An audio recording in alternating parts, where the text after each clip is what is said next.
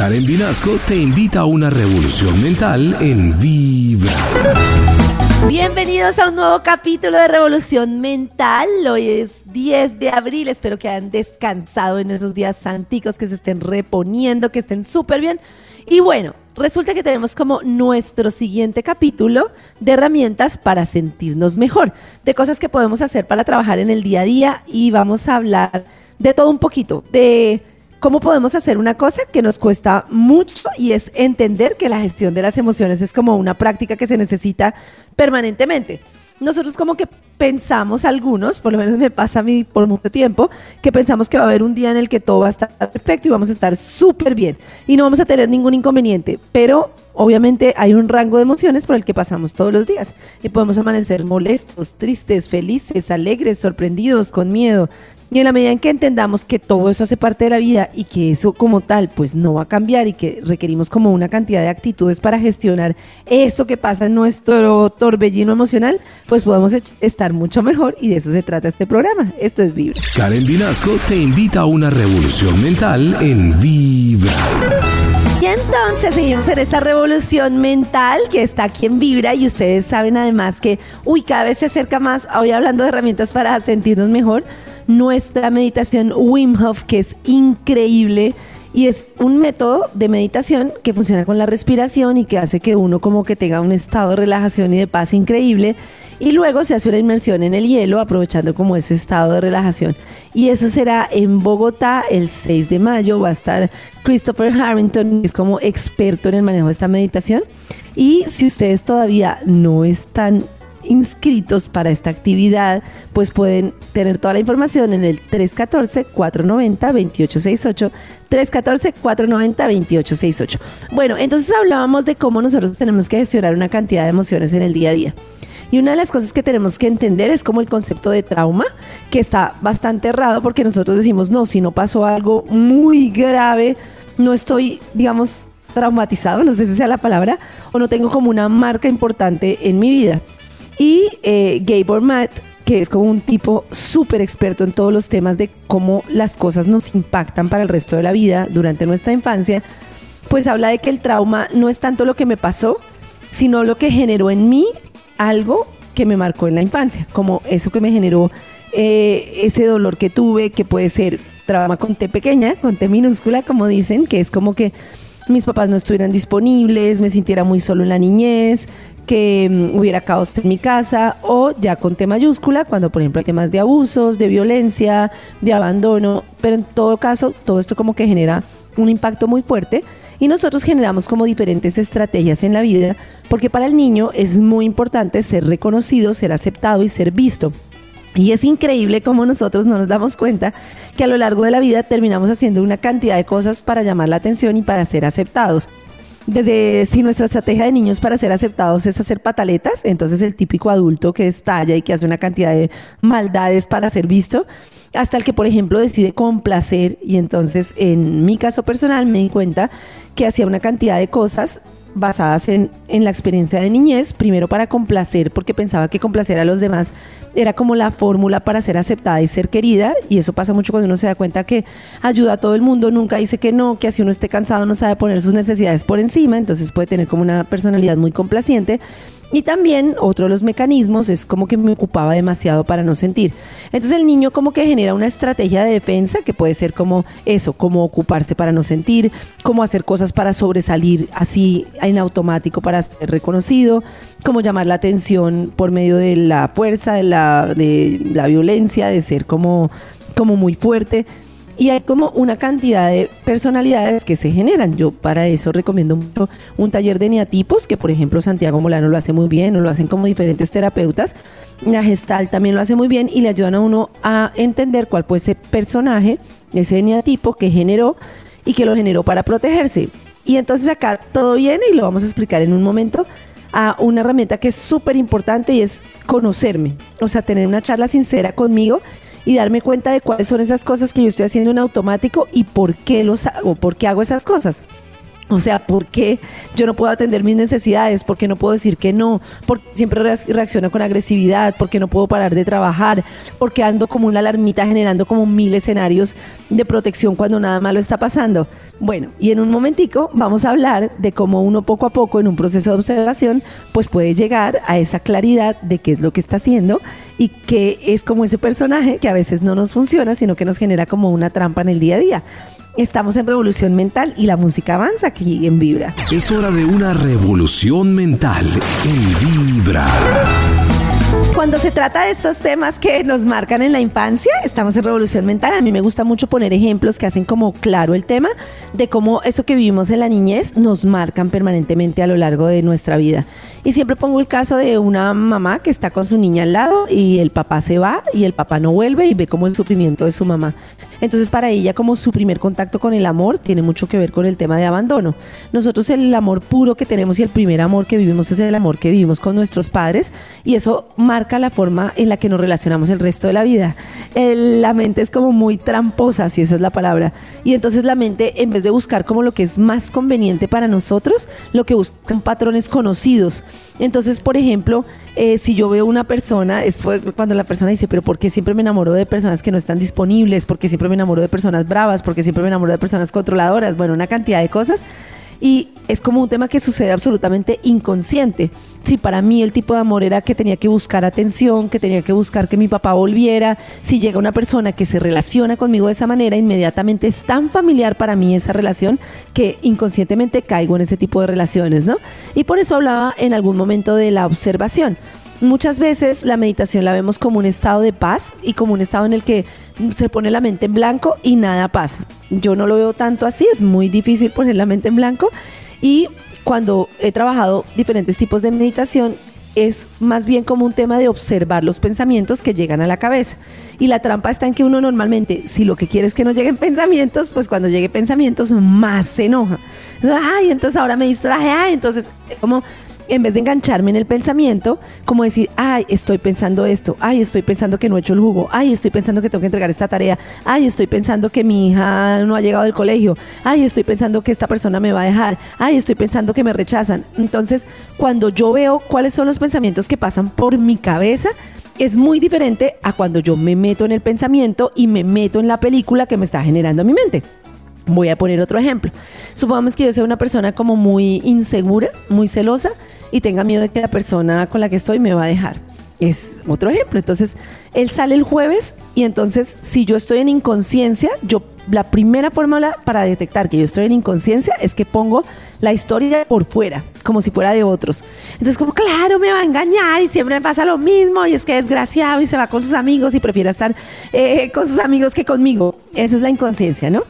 La conciencia es cuando yo, en vez de ver como lo que está pasando y que culpo a la otra persona del proceso que está pasando en mí. Entonces como estoy molesta, estoy súper desconfiada, estoy pensando todo el tiempo que esta persona me va a engañar, eh, me estoy sintiendo insegura, me, tengo mucha rabia y por eso a mí me gusta mucho el tema de escribir porque yo puedo empezar a escribir, siento que me van a dejar. ¿Y por qué siento que me van a dejar? Entonces puede haber muchas razones. No quiere decir que no tenga nada que ver con la relación con la otra persona. Yo puedo decir, siento que me van a dejar porque esta es una persona en la que no confío. Entonces ahí puedo volver a empezar. Ah, ¿por qué no confío en las personas? Entonces, ¿por qué doy con personas con las que no confío? ¿Qué hago con una persona con la que no confío nada? O, o, o, simplemente puedo verme a mí mismo decir, porque siempre desconfío de las personas, porque siempre me siento poco amada. Entonces ahí empieza como una conversación conmigo, que es una conversación bien difícil, porque el tema es ser sincero y ser sincero con uno es bien complicado. Es más fácil decir, es que tú me engañas, es que tú no sé qué, es que tú no estás pendiente de mí, a observarme y decir por qué estoy con una persona que me atiende poco por qué no estoy con una persona que está súper disponible, por qué me da desconfianza cada vez que pasa eso. Y ahí es cuando yo empiezo a encontrar como todas las respuestas y todas las implicaciones de cosas que normalmente vienen de marcas que yo tengo de infancia, de la vida que he vivido hasta hoy. Eh, y eso se trata un poco el ejercicio. Esto es Revolución Mental en Vibra. Revolución Mental en Vibra. Este capítulo de Revolución Mental tiene que ver con las herramientas que yo puedo usar para estar mejor en el día a día. Y veníamos hablando como de mirar cómo me siento y empezar a escribir cómo me siento hoy. Hoy estoy molesto y me siento ofendido y me estoy no sé qué y ahí voy llegando como historias que se repiten. Quiero hablar de otras dos herramientas que hemos mencionado. Una tiene que ver con el tema de la meditación y otra tiene que ver con el tema de los eneatipos como más a fondo. El tema de la meditación consiste en que yo me siento, es un primer ejercicio, empiezo a respirar, a tomar aire por la nariz y al soltar por la boca y cada vez que me viene un pensamiento, yo vuelvo a tomar, o sea, lo observo como ah, estoy pensando esto y vuelvo otra vez a tomar aire por la nariz y a soltar por la boca. Mi experiencia es que cuando uno empieza a meditar, le cuestan mucho las meditaciones que no son dirigidas. Como que es más fácil como buscar meditaciones dirigidas que funcionan para diferentes temas y que permiten que yo me concentre en algo que tranquiliza mi mente. En eh, Revolución Mental en Spotify hay una meditación que es meditación del niño interior, que también creo pues que está ahí en www.vibra.fm Revolución Mental. Y es una meditación que funciona mucho porque una de las herramientas es como que nosotros tuvimos un niño que estaba asustado porque estaba solo o que no tuvo padres que estaban como mentalmente tranquilos como para estar en nuestro proceso, como para observarnos, ¿no? Y muchas veces la persona se queda ahí, como culpando a los padres. No, es que como mi papá no me dio esto, no, es que como mi papá se hicieron eso. Y el tema es que debe haber como una conciencia de que los padres en su momento pues hicieron como lo que pudieron. Y es como, ahora yo puedo darme eso que no tuve de niño no, eso que yo no tuve, pues yo ahora puedo procurármelo porque ya soy un adulto. Siempre pongo el ejemplo de la nevera. Un niño, si tiene hambre, un niño de dos años, pues está bien complicado, ¿no? No puede darse de comer el mismo, no, alcanza la nevera, no alcanza a cocinar. Pero si yo hoy tengo hambre, pues no es grave. Puedo ir, me cocino algo, mm, pido un domicilio, hago lo que sea, ¿no? Entonces, lo mismo sucede con nuestro tema emocional. Es como decir, yo hoy siento desconfianza, siento miedo, siento susto de que la gente me va a engañar, de que nadie me va a ver, que tengo que cosas para que me vean, complacer a los demás. Pero yo hoy en día puedo darme gusto y satisfacer mis propias necesidades. Y eso es muy importante para las relaciones de pareja, porque cuando yo estoy metido en esas historias de amor tipo Disney que yo voy a ser feliz cuando algo pase afuera, cuando conozca a alguien que me complemente, cuando llegue esa persona con la que quiero estar, cuando en el trabajo me pase esto. Y entonces pongo como todo el tema afuera. Y es como, no, yo me lo puedo dar hoy mismo. ¿Qué necesito yo? Ah, necesito, tengo un mal día, entonces necesito darme un espacio, entonces salgo a caminar un momentico. Estoy teniendo hambre, estoy muy cansado, entonces necesito descansar aunque sea cinco minutos parar. Eh, necesito, mm, llevo una semana muy cargada necesito un espacio para mí, entonces me voy a ver una película. Eh, estoy muy estresado, entonces necesito estirar el cuerpo porque siento, bueno, me siento de esta manera. Entonces empiezo poco a poco a ver qué cosas necesito yo y a dármelas yo mismo. Y esta meditación del niño interior es muy bonita porque hace que nosotros de adultos llevemos al niño a un lugar seguro. Cuando de niños tuvimos alguna experiencia que nos hizo sentir mucho miedo, nos quedamos como agarrados a que algo va a pasar, a que no me vas a amar, no me vas a querer, va a pasar esto, em, voy a estar inseguro. Y la meditación tiene un momentico en el que uno va como adulto, lleva a su niño de la mano y lo lleva a un lugar seguro en el que lo alimenta, juega con él y mentalmente tiene un efecto impresionante. Entonces todas esas meditaciones de conectarnos con un lugar seguro, con un lugar tranquilo, que son guiadas, yo las recomiendo muchísimo.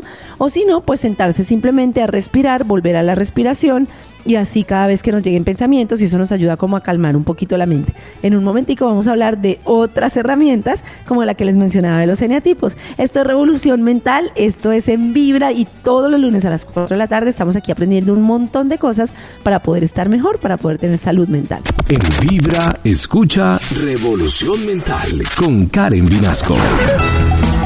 Bueno, muchas gracias por los que nos escriben en el WhatsApp, por los que siempre escriben en Instagram, en Karen Vinasco Vibra o en el Instagram de Vibra. Y una de las preguntas que nos llega tiene que ver con los eneatipos, con explicar un poco como el tema de los eneatipos. Los eneatipos, como explicaba, es como una clasificación que se ha hecho eh, muy especial y muy importante de diferentes tipos de personalidades, es como lo que yo he averiguado del tema, que uno genera como mecanismo de protección, que es como el famoso ego, que hace que nosotros de niños nos protejamos de diferentes maneras, ¿no? Entonces, por ejemplo, estar en el tipo 6, que es el que yo llamo la alarmita, que es la persona que siempre tiene miedo, entonces genera como mil escenarios, si me pasa esto, esto, y qué pasa si los niños no llegan, entonces qué pasa si esto, entonces sí pasa esto en el trabajo, entonces y empieza a generar mil escenarios. Está el eneatipo 3, por ejemplo, que es el eneatipo mío, por ejemplo, que es la persona que genera como un falso carácter para adaptarse a los demás, para ser que no encuentra solo el valor en las cosas que hace, en el hacer, entonces hace, hace y hace para ser visto y cree que lo hace por estar, por hacer bien a los demás, por no sé qué, pero en realidad lo hace como, mírenme, aquí estoy y encuentra valor en el hacer, entonces tiene como un tema con su autoestima, bueno, que todos tienen un, un tema con su autoestima. está el eneatipo 2, que es como todo lo contrario, que es como el, el, el, el que es súper complaciente y entonces como que quieres que te haga eh, lo que necesites, aquí estoy, no sé qué, pero en realidad es como esa persona que la descripción a mí me gusta mucho, que es como que se enamora de cómo enamora a los demás y le encanta como sentirse amado, sentirse súper querido, entonces así como que tiene que trabajar el tema de dejar de hacer cosas para sentirse amado por los demás y para, eh, eh, para esa vanidad, por así decirlo. Bueno, y así hay como muy diferentes eneatipos y en realidad cuando uno hace un taller de eneatipos, uy, es como fue pucha, de verdad, al principio muchas personas les cuesta reconocerse, pero después uno encuentra como cuál es ese carácter que generó. Y lo bonito es poder generar como una, una transformación o más bien como un autoconocimiento de ese carácter. Entonces es como que yo ya estoy actuando como maquinita y haciendo para complacer o para ser vista por lo que hago, entonces ya soy consciente y como, ve, pero ¿por qué no puedo parar? Ve, pero ¿por qué tengo miedo todo el tiempo? porque estoy gustando gustar? Pero todo parte de lo que hemos hablado durante todo el programa y es de observarme a mí mismo. Hagan de cuenta que estoy yo y hay una Karen al lado mío que está viendo cómo yo actúo y lo que pasa por mi mente. Yo sé que suena complejo, pero en la medida en que uno practica, dice que, o sea, todo el tema de poder avanzar y de poder generar como un estado de bienestar depende de que yo sea consciente de todas esas cosas que pasan por mi mente de manera permanente y así pueda como generar poco a poco como una comprensión de quién soy yo verdaderamente, porque hoy en día nosotros decimos, no, yo soy mamá, yo soy trabajadora, yo soy, nos identificamos con nuestro trabajo, no, yo soy abogada, yo soy no sé qué, pero en realidad, ¿quién soy yo? ¿Qué es ese carácter que yo he generado y que me sirve para muchas cosas, pero que para otras no me sirve? Eh, si quieren andar en ese tema, pues yo recomiendo muchísimo hacer un taller de neatipos que nos sirve para profundizar en ese tema, obviamente que sea muy bien hecho. Em, y es como una de las recomendaciones que hago. Y el otro es como el tema de la autoobservación permanente. estoy molesto. ¿Qué es la emoción que tengo en este momento? ¿Cuál es la emoción que tengo en este momento? Cuando yo soy consciente de cuál es la emoción que tengo, me engancho menos en la emoción, porque soy consciente de, no es que tú me hiciste, no sé qué, sino estoy molesto, estoy asustado, estoy celosa, estoy no sé qué. Y cuando yo soy consciente de la emoción poco a poco, pues puedo ir entendiendo que son todas esas cosas que pasan por mi mente y que pasan por mi corazón. Revolución mental en vida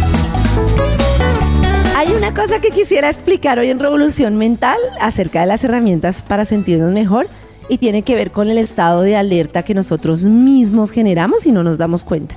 Y hemos explicado en algunas ocasiones que la mente muchas veces confunde lo que pasa por nuestra imaginación que lo que sucede en la realidad. Y eso quiere decir que si, por ejemplo, yo cruzo un puente peatonal y me empiezo a imaginar, como muchas veces nos pasa así claritico, que va a subir alguien por la otra escalera y me va a atracar, mi cuerpo y mi mente empiezan a experimentar como el mismo pánico o la misma sensación prácticamente que si pasara. Y no distingue la mente entre lo que está pasando y lo que no. Entonces ahí hay dos herramientas importantes. Estos estados de alerta, cuando yo no paro y cuando yo estoy en estado automático, soy más proclive a estar en estados de alerta y a detonar permanentemente. Por eso es muy importante hacer los pares durante el día. Como yo hago un pare? Si voy a comer, me concentro en lo que estoy comiendo, saboreo una comida y paro un momentico. Si yo hago un poco de ejercicio, también me ayuda muchísimo. Si camino descalzo en la naturaleza, también me ayuda muchísimo. Todo lo que me ayuda a decirle a mi mente que no estoy en alerta y a mi cuerpo que todo está bien, pues me ayuda como a estar mucho más regulado a lo largo del día. Lo mismo, todo lo contrario. A mí me pasa mucho que yo tengo unos días en que trato de no hacerlo, pero me levanto de la cama de una, miro el celular de una, miro los pendientes de una, empiezo a correr de una, no sé qué, de una, como rapidísimo, no sé qué. Entonces lo que le estoy diciendo a la mente es, hay riesgo, hay peligro. Y cuando hay peligro, pues la mente se pone alerta y no logra como ese estado de calma que nos permite muchas cosas, que nos permite la creatividad, que nos permite estar regulados. Obviamente el cuerpo entra en emergencia y deja de producir como lo que necesitamos básicamente para el estado de bienestar, porque el cuerpo se siente en alerta. Entonces hacer paradas, muchas veces yo cuando estoy sentada empiezo a poner las manos encima de, los muslos para decir, ah, bueno, estoy aquí, a observar a dónde estoy, parar y respirar. Hacemos muy poco, pero esas paradas son las que nos permiten indicarle al cuerpo que no hay riesgo y que estamos bien. Esa herramienta es súper importante. Y en un momentico les digo más herramientas para que en el día a día podamos entendernos mejor y que no entremos como en este bucle de estado de alerta que hace que la primera cosa que nos digan, ¡ah! estallamos porque estamos tan alerta que todo lo vemos como un riesgo y como una, una alarma, como, como en estado de defensa. Ya venimos con más herramientas para sentirnos mejor. Esto es revolución mental. Es hora de transformar tus pensamientos mientras escuchas Revolución Mental en Vibra. Les recuerdo que todos los programas de Revolución Mental ustedes los encuentran en vibra.co en la fase en, en Revolución Mental o también los encuentran en Spotify. Ahí buscan Revolución Mental, Karen Vinasco, y están como todos los temas que hablamos aquí en todos los capítulos de Revolución Mental que hemos tenido invitados maravillosos. Bueno, y hablábamos de cómo muchas veces estamos en estado de alerta y cómo cuando nosotros estamos como más acelerados durante el día, pues hace que todo lo veamos desde el miedo, como si nosotros tenemos una mente muy arcaica, estamos como acostumbrados a tigre, corro, león, corro, y algo que nos marcó durante la vida nos identifica y es muy difícil que la mente logre diferenciar entre lo que sucedió y lo que está sucediendo en este momento. Y el ejemplo es el perrito. Entonces el perrito llegó y me mordió cuando yo era niña. Y cuando yo me encuentro un perro, en automático quiero correr y no alcanzo a entender que ese perro pues no es el mismo que estaba cuando yo era niña. Lo mismo nos pasa, ¿no? El ejemplo que ponía. Si por ejemplo mm, tuve un abandono de un padre, entonces cada vez que me enfrento a una relación con una persona, no entiendo que esa persona no me va a dejar, sino que mi inconsciente empieza a protegerme para que esa persona, porque pienso que esa persona me va a dejar, ¿no? Y por eso es muy importante eh, empezar como a observarme para darme cuenta de ese patrón. Y una de las cosas que por ejemplo, uno de los ejercicios que me parece maravilloso para los temas de pareja y funciona impresionante es que si, por ejemplo, yo pienso que mi pareja me va a dejar, que mi pareja me va a abandonar, que me va a traicionar, que no sé qué, este ejercicio que me lo puso mi terapeuta una vez me ha parecido maravilloso. Pone uno la foto de su padre o de su madre, normalmente cuando es hombre, con quien tiene como una situación, y luego pone encima la foto de la pareja. Y van a ver que uno todo lo que le dice a la pareja, como me vas a dejar, no sé qué, lo quita y todos esos reclamos que uno le hace, aplica también para su padre y para su madre. Y una de las cosas que quiero decir como herramientas es que cuando uno no sana la relación con los papás, no sana no quiero decir a que uno, mm, hay situaciones muy críticas, a que uno no, cada uno es libre de decidir si perdona, si no perdona, si qué tipo de situaciones, cómo enfrenta las situaciones.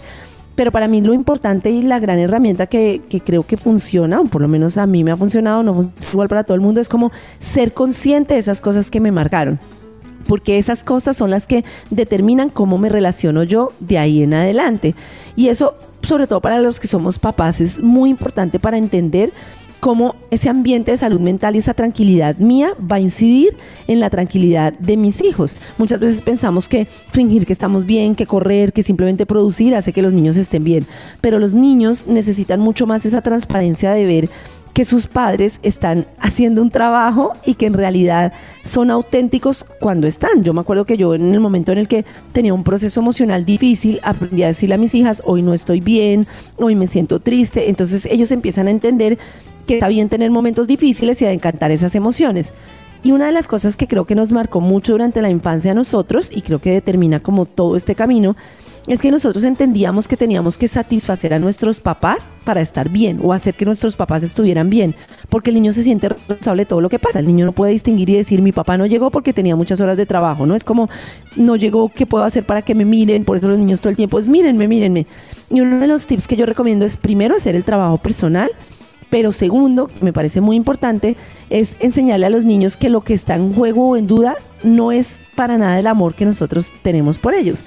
Yo siempre le digo a las niñas, mira, yo te amo, estoy molesta por esto y esto y esto, no estoy de acuerdo con esto, lo que sea, pero, pero yo te amo. O sea, como que no empecemos a decir como a ser tan duros con los niños que confundamos como que ellos puedan sentir que por algo que hicieron yo los voy a dejar de amar, sino siempre poner sobre la mesa que el amor no está en duda, que claramente hay cosas con las que no estamos de acuerdo y hay cosas que hay que corregir o bueno, hay cosas que, que no son adecuadas en cierto momento, pero que eso no quiere decir que no lo sabemos. En el contexto yo creo que nuestros papás se equivocaban y, se ocupaban y todo el tiempo estaban no disponibles y no nos miraban y luego no sé qué, y hiciste esto, ¿qué hiciste esto? Y eres un niño así, y eres un niño así. Entonces nosotros sentíamos que no merecíamos amor y desde ahí empezamos a construir este carácter que hace una cantidad de cosas como, mírame, ámame, por favor. Y eso hace que nos enganchemos en las relaciones de una manera pues que no es sana y que eh, pues que nos termina jugando en contra. Muy bien, esto es revolución mental. Ya venimos, ya venimos con más herramientas para estar mejor. Es hora de una revolución mental en Vibra. Muy bien. Y quiero contarles que estamos ya cada vez más cerca de nuestra actividad del 6 de mayo, que tendremos una meditación Wim Hof, que es una meditación que se hace con una respiración muy especial. Y luego uno hace una inmersión en el hielo y es impresionante como uno termina como eh, en un estado mental que lo saca uno como de la angustia, del estrés. Si ustedes quieren información, pues en el 314-490-2868 pueden tener toda la información. Y quiero contarles que dentro de esas herramientas hay como algunas preguntas, como cuando tenemos el tema de las emociones, que es cuando siento una emoción, parar y preguntarme qué me está diciendo esta emoción que es importante para mí. Las emociones siempre están en movimiento y además son como mensajeras. Cuando yo tengo una emoción es porque algo está pasando. Si tengo rabia, por ejemplo, puede ser que no haya sido capaz de poner un límite. Eh, bueno, hay como diferentes emociones que nos indican muchas cosas y en la medida en que nosotros cuando nosotros no entendemos la emoción y como, me quedo en la emoción y una emoción que debería pasar rápidamente la extiendo durante días, a veces semanas, a veces meses. Y es como cuando yo dejo sentir la molestia. Hay una cosa que yo aprendí con la ansiedad, por ejemplo, y es como hasta sentirla y hasta casi que hacer como una expansión, ¿no? Como cómo se siente en el cuerpo sintiendo miedo, entonces, uy, así se siente miedo y estoy, siento angustia y me está palpitando el corazón y siento que el pecho se me va a salir y no sé qué. Y luego ya pasar a la pregunta, ¿qué me está diciendo esta emoción que es importante para mí? Puede que la respuesta no venga ahí mismo, uno va avanzando y después otra vez, pero ve, ¿qué me está diciendo esta emoción que es importante para mí? ¿Qué generó esta emoción? No, esta llamada de esta persona. Ah, entonces, ve, ¿será que yo pienso que si hago esto, entonces voy a perder mi trabajo? ¿Será que yo estoy pensando esto? Entonces llego como al tema de, una cosa que es como que ese sentir es muy importante. Y nosotros tendemos a hacerle el escape al sentir yendo solo a la mente. Y la mente lo que hace es embotarnos. Claro, va a pasar esto, claro, es que esto, claro, es que esto, claro, es que esto. Y entonces como que oculta lo que el sentimiento nos quiere decir. Pues, para estar más en el sentir, una de las cosas es como aprender que nuestro cuerpo nos habla. Si estoy apretando la mandíbula, si estoy tensionando las piernas. Y, es muy, muy curioso como cuando uno va aprendiendo eso, cuando tiene una molestia, lo primero que hace es como identificar cómo está el cuerpo y relajar uno el cuerpo y cambiar como su postura, inmediatamente como que la mente empieza a ser consciente de, ah, estaba sintiendo esto, estoy sintiendo lo otro. Y para eso entonces vamos a la pregunta, o sea, llega la emoción, la sentimos con toda, respiramos y si podemos escribir qué me está diciendo esta emoción que es importante para mí. No todo el día, ¿no? Cuando es una emoción muy intensa. Y es una herramienta que funciona mucho para empezar a decir, no, esta emoción me está diciendo que estoy molesta porque esta persona siempre termino diciéndole que sí. Ah, entonces ya no miro a la otra persona, ya no estoy mirando como es que siempre esta persona se aprovecha, no, sino como y por qué yo dejo que la persona se aproveche y por qué. Entonces uno dice, pero entonces no hay que trabajar con los demás. Claro, después viene el trabajo con los demás. Si yo, por ejemplo, me di cuenta que siempre me molesto, pero como lo hacemos mucho, o sea, regañadientes, no digo nada y me voy callada refunfuñando, pero voy y hago todas las tareas que me piden y no me corresponden, entonces, ah, ¿qué me está diciendo esta emoción? Que estoy molesta. ¿Por qué estoy molesta? Porque estoy haciendo cosas que todo el mundo me pide. ¿Por qué? Ah, porque me da miedo decir que no. Y ahí voy llegando y voy llegando y así uno va encontrando una cantidad de cosas que permiten como cada día hacer como cosas poquito a poquito, que es otra herramienta muy importante y es entender que estamos como en progreso permanente y que nosotros en la vida, más que una línea recta como Mario Bros que vamos superando como diferentes obstáculos, es como una espiral en la que llegan otra vez las mismas situaciones. El tema es que cuando yo no soy consciente de cómo enfrento yo las situaciones, muy posiblemente repito y repito lo que hago y como repito lo que hago, el resultado es el mismo. En la medida en que yo voy diciendo, ve, voy a ir poniendo límites, voy a ir respirando, voy a ir siendo consciente de esta herida que tengo, no sé qué, entonces puedo generar nuevos patrones que nos ayuden a estar mejor. Bueno, esta es Revolución Mental. Muchas gracias por conectarse siempre todos los lunes. Recuerden que en Spotify pueden escuchar los capítulos completos. Hemos tenido entrevistas con Santiago Molano, con Prenda Yal, hemos tenido una cantidad de personajes y seguiremos con muchos invitados en esta Revolución Mental que lo que pretende es generar como una cantidad de herramientas que simplemente compartimos para que mm, ustedes puedan como trabajar un poco el día a día, en estar mejor, en tener mayor bienestar. Y bueno, y acá estamos todas las tardes en Vibra, todas las tardes de los lunes a las 4 la tarde en Vibra. Es hora de transformar tus pensamientos mientras escuchas Revolución Mental en Vibra.